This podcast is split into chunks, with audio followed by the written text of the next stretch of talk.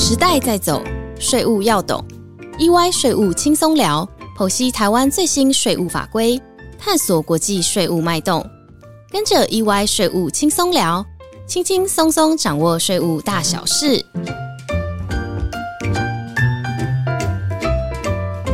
嗨，大家好，欢迎来到 EY 税务轻松聊。我是安永联合会计师事务所税务服务部副营运长沈碧琴 Ann。大家好，我是税务服务部经理周玉婷 Candy。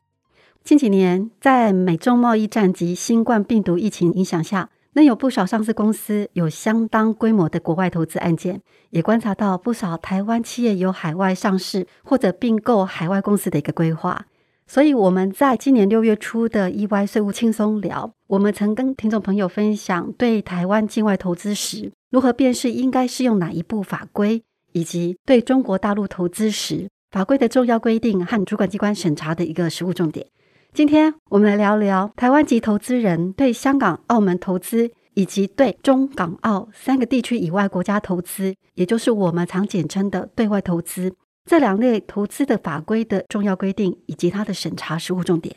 嗯，好啊。我们过往常常观察到，企业在进行海外投资时，可能会采用多层次的投资架构。那上次 Ann 您有和听众分享了一个判断适用投资法令的小配包，就是只要看资金最后是停留在哪一层投资标的上，就可以简单的来判断所应该适用的法令。那在辨识适用法令之后，听众朋友可能会好奇一点。为何要分为对香港、澳门投资以及对外投资这两类的法令规定呢？究竟有什么不同？这是一个好问题哦。香港和澳门在政权回归中国以前，台湾对于这两个地区的一个交易、投资和合作就已经有单独立法管理。在香港及澳门分别在一九九七年及一九九九年政权回归中国后，基于国家安全的一个考量。仍然维持专有法令来管理香港和澳门的一个交易以及它的一个投资的事务。我们从管理力道的角度来看哦，对香港和澳门的一个管理力道，相较于对中国地区的一个管理力道来的低，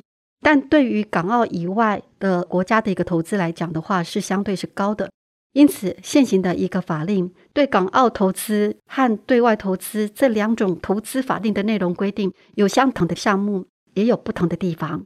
首先，先让我们来谈谈对港澳投资、对香港、澳门投资的一个适用法令是《对香港、澳门投资或技术合作审核处理办法》，法源是《香港澳门关系条例》。针对投资人，《香港澳门关系条例》所规范的台湾地区人民是依照《台湾地区与大陆地区人民关系条例》的规定，所以和对大陆投资一样，原则上只要是台湾籍的自然人。公司、行号或者团体，不论是直接或间接投资，皆需要向投审会事先申请核准或者事后报备。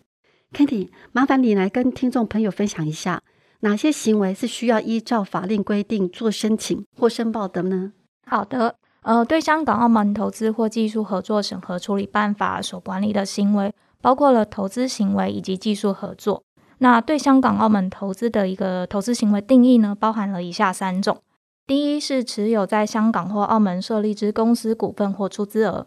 第二，在香港或澳门设立独资合伙事业或分公司；以及三，对前两项所投资事业提供一年期以上的贷款，但不包括金融机构对事业之贷款。值得留意的是，在第一项的投资行为，呃，也就是持有在香港或澳门设立之公司股份或出资额的这个投资行为当中，若是属于短期有价证券的购买，是不需要向投审会申报的。举例来说，有一家台湾 A 公司预计要在香港证券交易市场购买一家香港 B 上市公司的股票，购买后将持有该香港 B 公司百分之二的股权，而且未担任香港 B 公司的董事。属于单纯的证券投资时，是不需要向投审会申报对香港投资的。但假如台湾 A 公司持有该香港 B 上市公司百分之十以上的股权，或是担任香港 B 公司的董事、监察人或经理人，属于香港 B 公司的内部人，那就需要向投审会申请或申报对香港投资了。而出资的种类呢，包括了七类，分别为一外汇、二机器设备零配件。三、原料、半成品或成品；四、专门技术、专利权、商标权、著作财产权或其他智慧财产权；五、投资所得之净利或其他收益；六、技术合作所得之报酬金或其他收益；以及七、有价证券。那除了我们刚刚提到的投资行为以外，而若是台湾地区人民有提供专门技术、专利权、商标权、著作财产权或其他智慧财产权给港澳地区的人民，啊，约定不作为股本而取得一定报酬金的合作，则属于受规范的技术合作，是也需要向投审会办理备查的。N 上回我们有介绍到，对大陆投资是有投资限额以及投资项目的规范。我想听众朋友应该也很关心，对香港、澳门投资是不是有这些限制呢？嗯，关于这两个议题，投资人倒可以不用担心哦。对于投资限额的部分，对香港、澳门投资或技术合作审核处理办法本身并没有规范投资限额，但是要提醒属于公开发行公司的一个投资人，仍然需要留意公司全部转投资的金额是否符合公司法第十三条转投资限制的一个规定。也就是说，除了以投资为专业，公司章程另有规定。或者是经过股东会特别决议者外，原则上所有国内外投资的总额是不可以超过公司实收资本的百分之四十的。至于投资的项目，也不像对大陆投资有所谓的一个禁止类或者有条件开放项目的一个分别。对于港澳投资，原则上是没有投资业别的限制的。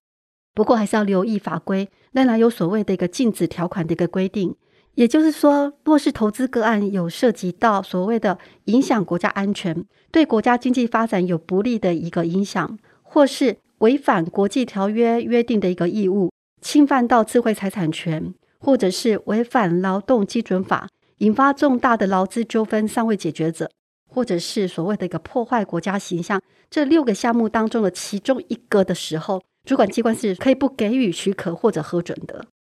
这样听来，投资人确实可以不用太担心投资限额及项目的议题哦。那接下来就由我来和大家介绍申请程序的部分。目前对港澳投资呢是兼采事前核准及事后备查的制度。原则上，对港澳投资的金额在美金五千万元以下，可以于实行后的六个月内再向投审会办理申报。若是投资金额超过美金五千万元，或是因为外汇额度的需求，则需要事前向投审会提出申请。在于实行投资后的六个月内办理备查。办理投资申请或申报后，若是后续有投资计划变更、转让股权或是终止投资等等的异动，也一样记得需要向投审会办理相关的申报或申请。除此之外呢，针对对港澳投资，若是违反需要事前申请投资许可的规定，或是没有依规定报请查核，可能会被处以罚款、限期停止投资或是被撤销许可等。透过刚刚的分享，希望听众朋友对于香港及澳门投资的一个法令依据，哪些人以及哪些行为是应该要申请或申报的，以及应该如何申请的一个程序有所了解了。那接下来，让我们来谈谈对外投资的一个规定。公司国外投资处理办法的一个法源是《产业创新条例》。政府基于鼓励产业运用国际的资源，对于国外投资或者技术合作，提供企业适当的一个协助以及辅导。采取所谓的鼓励政策，鼓励公司提出申请或者申报。公司除了受限于外汇结汇以及汇款需要事先申请外，不是强制一定要申报的。所以，对于没有依公司国外投资处理办法相关规定提出申报的一个投资人是没有法则的。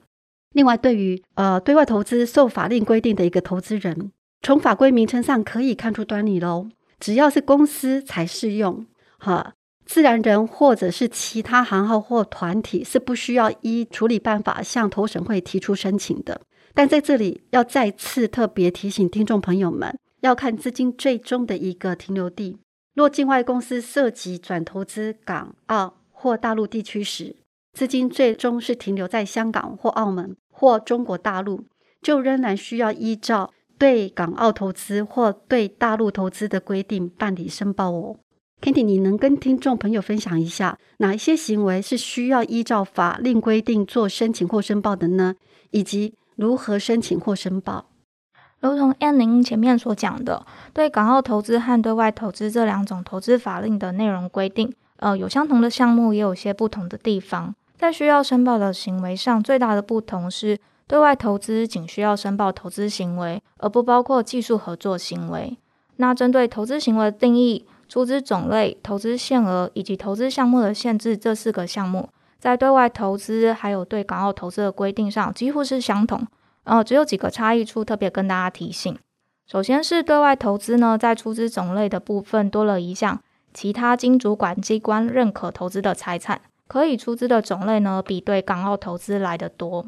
那其次是多层次投资架构时的一个申报标的。呃，就像我们刚才提到的，上次有和大家分享了一个判断适用投资法令的小 paper，就是只要看资金最后是停留在哪一层投资标的上，就可以简单的来判断应该要适用的法令。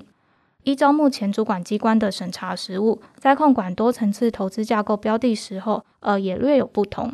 举例来说呢，在对外投资时，呃，假设台湾 A 公司透过英国 B 公司转投资荷兰 C 公司，不论英国 B 公司是实质营业公司或投资控股公司，原则上只需要向投审会报请投资英国 B 公司就可以了，不需要再向投审会报请投资荷兰 C 公司。那对照来说，在对港澳投资的情境下。呃，若是台湾甲公司透过香港乙公司转投资香港丙公司，如果香港乙公司并非是实质营业公司，则需要向投审会报请经由香港乙公司转投资香港丙公司，也就是需要揭露到最终实质营业的标的。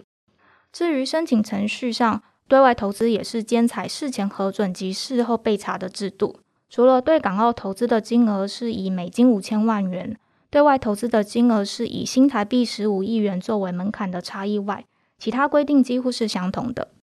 谢谢 Candy，你简明易懂的差异比较，很容易理解对港澳投资和对外投资的相同之处以及差异的内容。这集我们与听众朋友分享了对港澳投资或对外投资的法令来源，哪些人或者是哪些行为需要依照法令规定事先申请或者投资后申报。那有没有一些投资限额的规定，以及如何申请或申报？